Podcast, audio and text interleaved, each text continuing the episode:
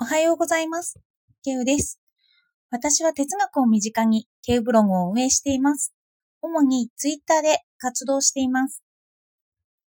私は仕事へ向かうときにラジオをよく聞くんですが、そのラジオを聞きながら感じたことを話したいと思います。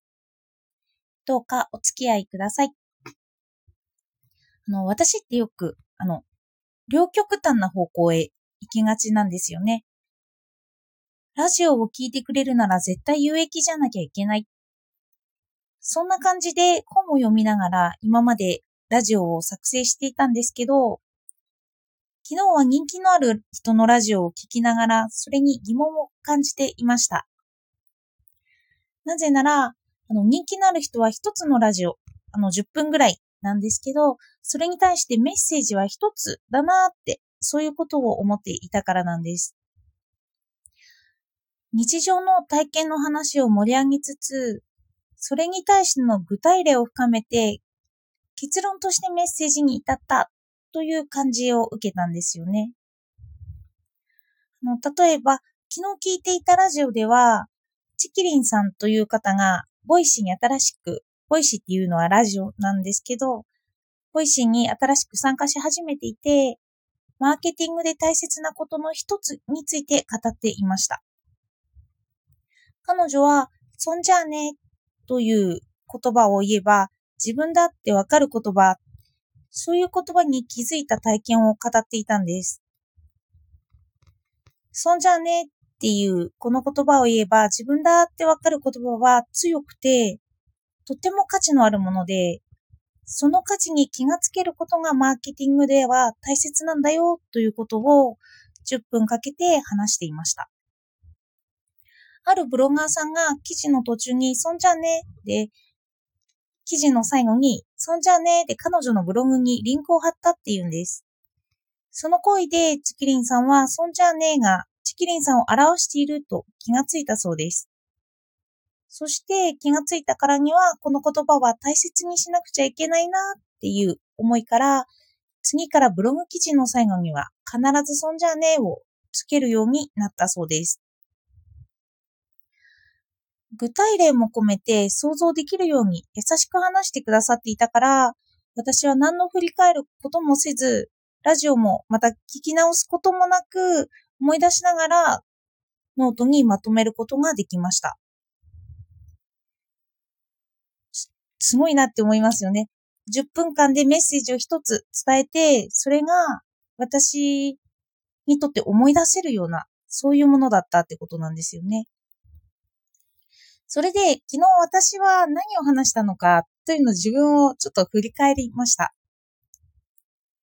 えっと、題名に騎士になるには騎士のように振る舞うって書いたんですけど、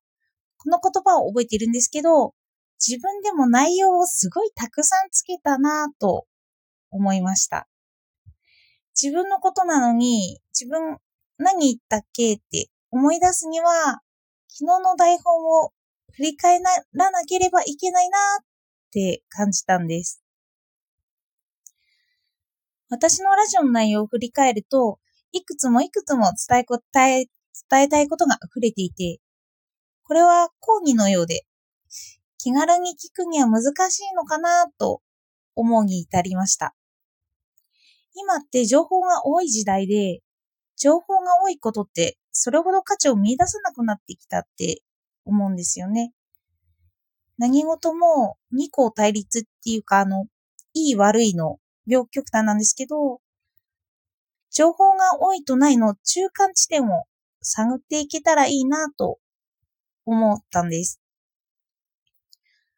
のどちらかいいとか悪いとか極端に偏ると、それを否定できる思想が主になっていますよね。あの、否定するというか、どっちかに行き過ぎたら自分を振り返らなきゃいけないなって思ったんです。よくツイッターで、いいねをもらうには意外性を持ち出すといいよと言われますよね。ある人気の人、インフルエンサーが言ったことに対して反対の言葉をツイートにするといいとか言いますよね。これってこの2個対立が含まれていて、絶対的にいい言葉なんて今ほとんど存在していないんですよね。いいが見方を変えると悪いに、悪いが見方を変えるといいになるんです。まあ、絶対的に正しいことを追い求める思想もあるんですけど、この二項対立からだと、見方を変えると、その反転します。あの、例えば、ブログは読者目線でと言われたとすると、極端に読者目線になると、読者も、読者が得られるものってなくなってきますよね。ただ、共感だけになってしまう。でも、読者目線も考慮しつつ、その中で私の視点をブログでは出していきますよね。私はこう思うと。すると、両方にとっての利点になると思うんです。読む人は共感も得られるし、何か新しい発見を一つはできるといったような。ちなみにラジオで自分のブログ解説する分には、うん、いくつもメッセージあってもしょうがないかなと思うんですけど、日々配信するには、携帯を分けていくのがいいかなと感じました。そして、こういうことなんですが、ここまでの私の内容で、私はどんなメッセージを伝えられただろうかって。それで内容をまとめるとすれば、何事も行き過ぎはダメでしょうかね。こんなメッセージを意識しながら、具体例を込めて哲学を身近にしつつ話していきたいなと思いました。行き過ぎはダメで意識できる哲学っていうのは二項対立ですよね。いいが悪いになる。そしてそれは良い面に悪い面を、悪い面に良い面を見つけることになるから、様々な視点が隠れてます。で、その視点を大切にしようって思いますよね。あの、今までみたく論文を作成して読んでるだけだと、対話の能力って上がらないかもしれないなと、ちょっと自分をよくよく振り返ったりしました。あの、今日は本に頼らずに、ただパソコンに向かって文章を作成して、それをもとに読んでいます。私はいつも、その私の行為自体が合ってるのかなとか、まあ自分で考えることになるんですけど、こんな形態ってどうですかねまあ、人によっては違うんだろうなとは思います。では、今日も最後までお聞きいただいてありがとうございました。